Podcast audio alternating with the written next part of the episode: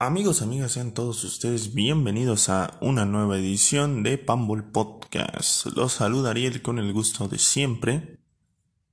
Y tenemos una semanita de esas divertidas en donde la selección mexicana juega como tres veces por semana y después se va de nuestras vidas para hacernos enojar en las eliminatorias. Ciclo de la vida, no podemos hacer otra cosa. Y el día de hoy pues me voy a quejar amargamente de la selección porque creo que toca y porque son las fechas adecuadas para hacerlo. Antes que todo, déjenme darles un anuncio. Y es que querida audiencia de cuatro personas, ya vamos a regresar los podcasts a YouTube. Hicieron buenos números en su, en su momento, digo, para, para un canal tan enano como el mío, creo que unas cuantas visitillas no harán mal. Entonces empezaremos, no sé si mañana, mañana martes, no, bueno, estoy grabando esto el lunes. No sé si mañana martes o el miércoles mismo subimos el video a YouTube.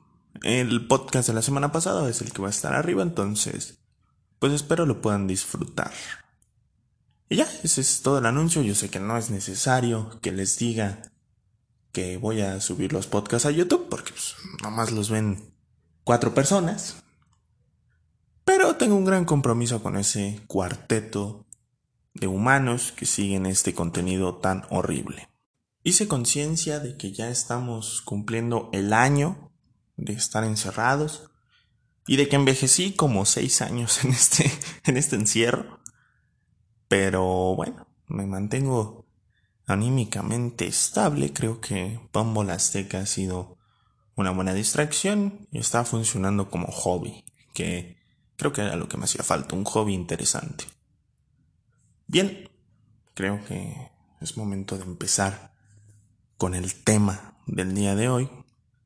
Y viene, pues viene a ser lo que, lo que en mi pueblo se conoce como llorar amargamente por el tema de la selección mexicana y lo históricamente mal que me ha tratado el equipo tricolor que vende tacos al pastor. Y es que México y yo tenemos una relación complicada porque a mi generación le ha tocado todos los, eh, pues todos los fracasos realmente de, de México. Si naciste en 1995, 1996, 97, 98, 99, 2000, es muy probable que te hayas topado con los ridículos más grandes de, de esta selección de miserables. El primero que me viene a la mente y que yo recuerdo con, algo de claridad, pues es todo lo que ocurrió en el Mundial de Alemania 2006. La eliminatoria fue relativamente tranquila, la Volpe convocaba hasta al Bofo Bautista, digo, el Bofo andaba muy bien aquellos entonces, pero se quedó con la imagen de mal jugador.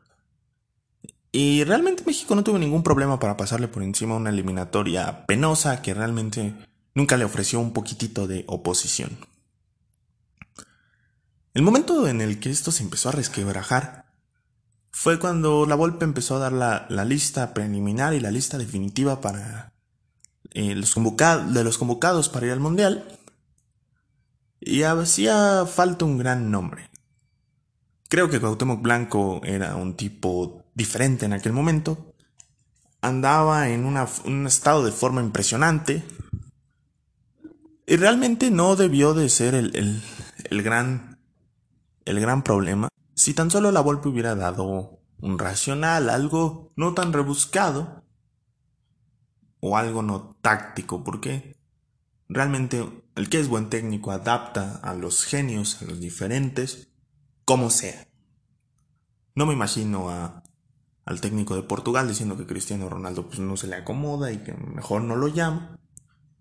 O a Scaloni diciendo directamente que pues Messi no es bienvenido porque no está eh, acorde, no funciona acorde a su sistema.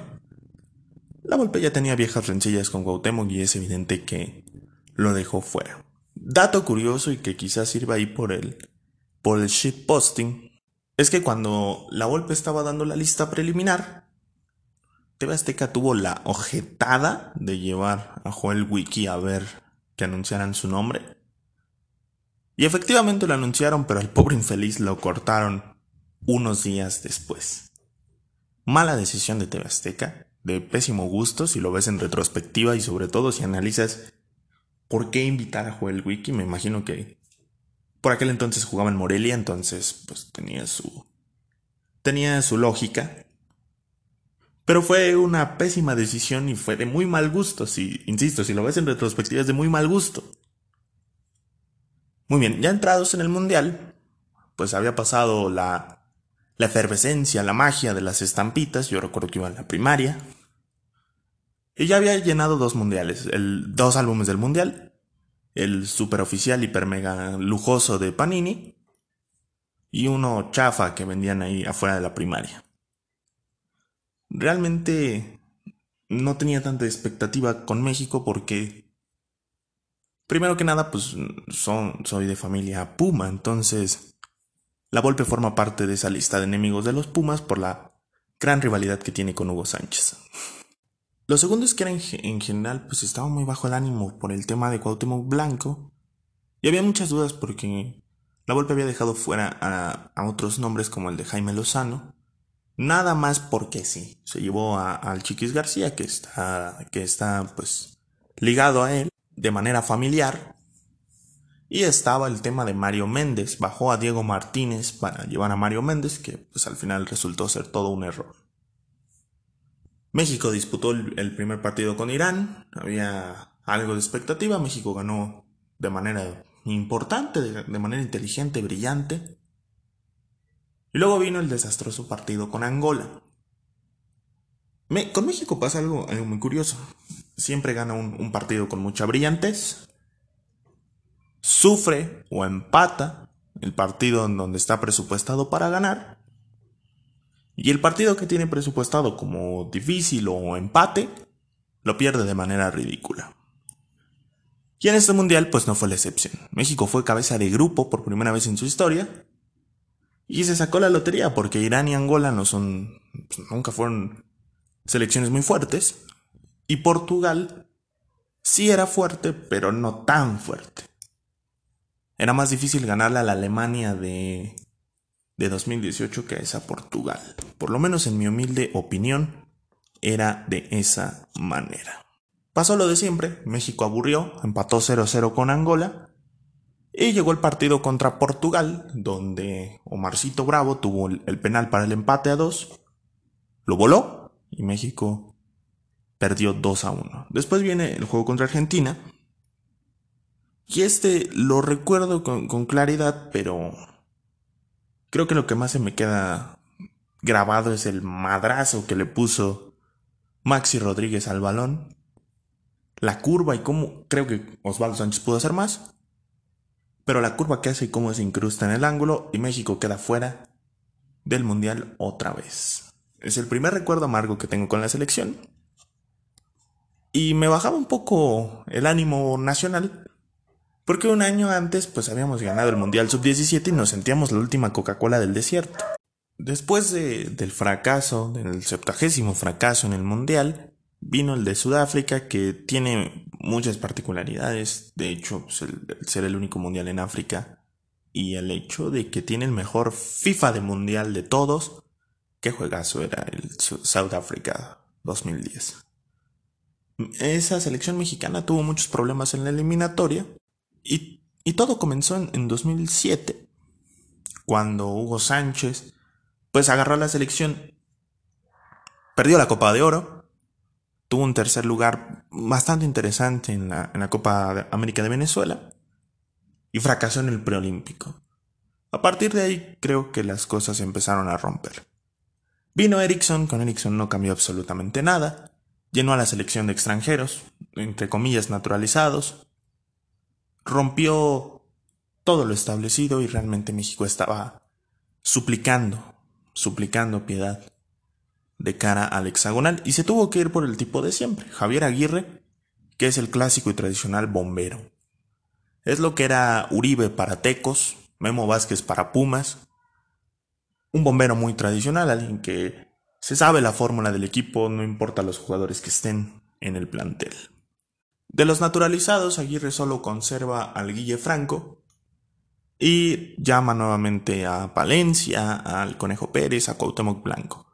La renovación no pudo ser en ese año y México califica de lágrima con un 4-1 infumable ante El Salvador.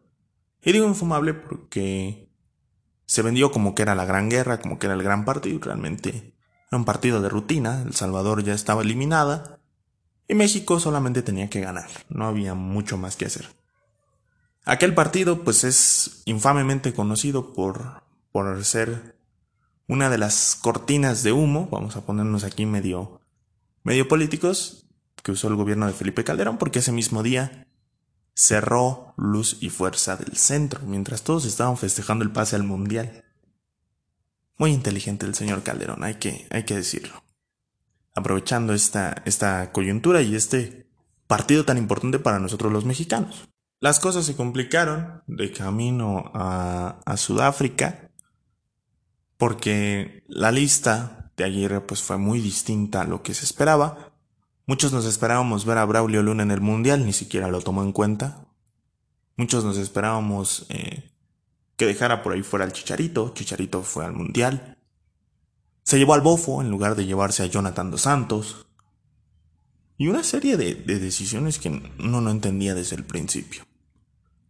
A México le tocó la mala suerte. Había que inaugurar la Copa del Mundo contra el anfitrión.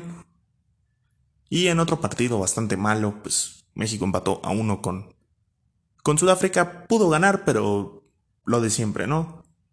El rival contra el que deberías de lucir, contra el que deberías de ser un poco mejor, se te complica y termina salvando el partido de milagro. Lo de siempre con México. Una curiosidad es que aquel, partido pues fue el día del cumpleaños de, mi abuelo y fue el, último juego de, de, Copa del Mundo que pude ver con él. En paz descanse para él esta edición del podcast. Después tuvimos el partido contra Francia. Y muy raro, muy raro el partido porque Francia ya venía resquebrajándose desde, desde la salida de, desde el retiro de Zidane, la mano de Henry contra Irlanda, los conflictos con Domenech, que no llevó a Karim Benzema, entonces recuerdo que eso fue un escándalo. Y el hecho de que Francia ya no era el equipo tan poderoso que era seis años cuatro años atrás. Era un equipo completamente diferente y estaba muy debilitado por un técnico y un plantel que tenían egos muy grandes. El partido contra, contra Francia pues llegó en un momento importante, interesante para México, que supo aprovechar pues toda esta problemática. El segundo tiempo fue mucho más suelto, Francia estaba más desesperada, incluso tuvimos la oportunidad de ver por primera vez a André Pierre Guignac con algo relacionado a México, y evidentemente era un, juego histórico, era una oportunidad de derrotar a un campeón del mundo por primera vez en nuestra historia mundialista. Chicharito es el primero y creo que ahí es cuando se termina de romper el juego. Y finalmente con el clavadazo de Pablo Barrera y el penal de Cuauhtémoc Blanco, sellamos lo inevitable porque Uruguay estaba goleando en paralelo a Sudáfrica.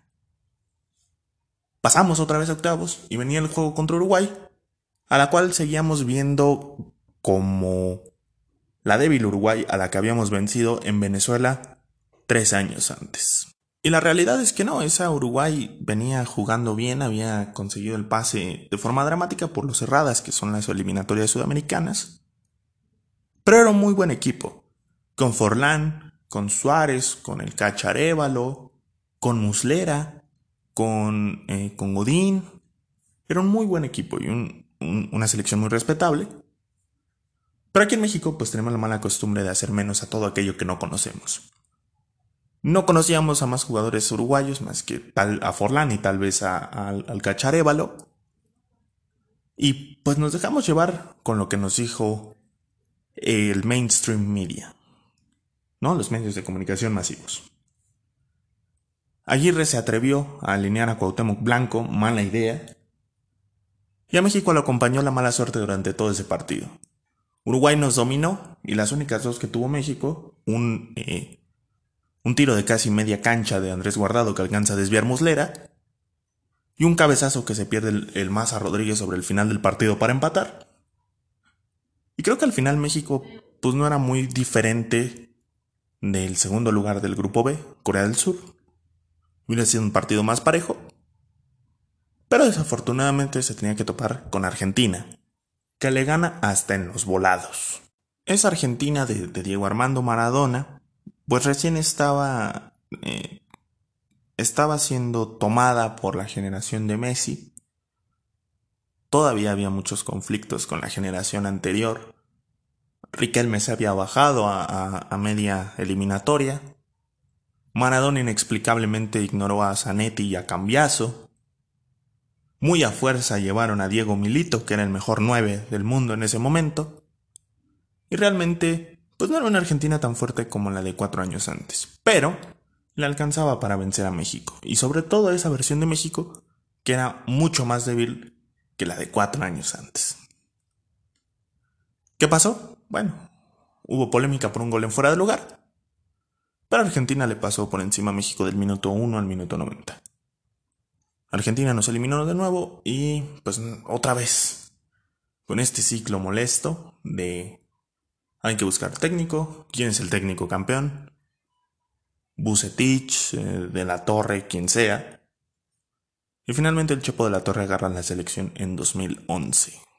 Curiosamente, y en el proceso de, de, de la Torre, pues eso es cuando se da el mayor logro para México.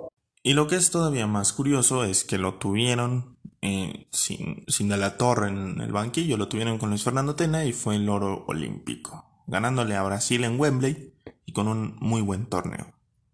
La realidad es que muchos a partir de aquí compramos el humo de que México ya había dado el siguiente paso y que muy probablemente en Brasil estaríamos cruzando la línea imposible de cruzar para México de los octavos de final. La realidad mm, pues, nos dio otra cachetada, nos dio otro guantazo. Y en 2013 dimos absolutamente, absoluta vergüenza en el hexagonal final. Empezamos con un 0-0 heroico ante Jamaica que Jesús Corona alcanzó a rescatar. Proseguimos con una serie de empates, una victoria y pedorra en Kingston. Y bueno, estos resultados llevaron al Aztecaso con H, la segunda derrota de México en un partido oficial en el Aztec. Luego Estados Unidos nos dio otra madriza en, Columbus y finalmente, finalmente corrieron a De la Torre y trajeron a Bucetich, a quien corrieron después de otro ridículo más, donde pues a México lo terminó salvando a Estados Unidos con una victoria en Panamá. Y la realidad es, es que no hacía falta llegar a todo esto, pero De la Torre se equivocó. Bucetich no pudo darle resolución en el corto plazo. Y trajeron al otro técnico de moda, al Piojo Herrera. Herrera le inyectó algo de, espíritu, algo de estamina al, club, perdón, a la, selección. Y los llevó caminando a Brasil, luego de un 9-2 a Nueva Zelanda. Ya en el Mundial, pues no íbamos con muchas esperanzas. El grupo pintaba difícil con Brasil y con Croacia, incluso Camerún en un buen sinodal. México ganó de buena forma ante Camerún, le anularon dos goles a Giovanni Dos Santos, que en su vida va a hacer dos goles en un mundial otra vez. Empataron a cero, de manera pues un tanto heroica. Digo, en retrospectiva, pues no es tan bueno el empate. Un gran Ochoa ese día se consolidó como el portero de la selección y con una contundente victoria ante Croacia. México se había saltado por primera vez en mucho tiempo el típico programa de complicarse la vida contra el fácil, hacer el ridículo contra el difícil y por ahí pues arañar algo contra, contra el súper complicado, ¿no? La selección se topó a Holanda España quedó fuera y porque Chile quedó segundo. Y la verdad es que no fue un mal partido de México hasta que Herrera decidió ratonear en el segundo tiempo. Los cambios de Salcido y de Aquino pues, no trajeron nada bueno. Se lesionó Héctor Moreno en la primera mitad. Y después vino, vino el gol de Snyder y la polémica un poquito más tarde con el penal de Rafa Márquez a Robin que es penal porque Rafa termina tocando al extremo del Bayern Múnich, ahora del Groningen. Y ahí es cuando México pierde una vez más en el Mundial. Yo me decepcioné, la verdad es que era como, bueno, otra vez la selección mexicana siendo el ridículo y no valió la pena nada de esto. Hubo mucho desgaste anímico para nosotros los aficionados. Muchos técnicos desfilaron por ahí. Realmente fue un mundial que pasó del dulce al amargo muy rápido. Lo, lo más crítico es que esta selección pues no, no se le podía criticar, no se le, valga la redundancia, no se le podía dar la contra. Querían tener el estatus de estrellas. Miguel Herrera empezó con estas ganas de, de salir en todos lados, de ser una estrella. Y creo que eso a la larga les afectó. En 2015 ganaron la Copa Oro de Lágrima, dieron lástima en la Copa América y Miguel Herrera golpeó a Martinoli. ¿Qué pasó después? Pues vino un interinato con el Tuca, se ganó el trofeito de la CONCACAF para ir a la Copa Confederaciones, la última Copa Confederaciones de la historia. Y llegó Juan Carlos Osorio. Con una metodología diferente, poco usual para los mexicanos, donde no repetía el 11, donde era más constante con sus, con sus variaciones tácticas, le encontró posiciones nuevas a, futbolistas que parecían ponis de un solo truco, por ejemplo Jesús Gallardo, e hizo caminar muy bien a México en las eliminatorias. El problema llegó en la, en la Copa América de 2017, perdón, de 2016, la Centenario, donde México avanza la fase de grupos con mucha tranquilidad, se encuentra un rival muy serio en el campeón defensor de la competencia como Chile, y le meten 7. Creo que, es el momento en el que todos decimos, bueno, ¿qué pasó? La realidad es que el equipo pues, no estaba acostumbrado al, al tema rotaciones. Se vinieron abajo muy rápido con el 2 a 0 en el primer tiempo. Y defendieron con nula dignidad la, la playera ya en el segundo, ¿no?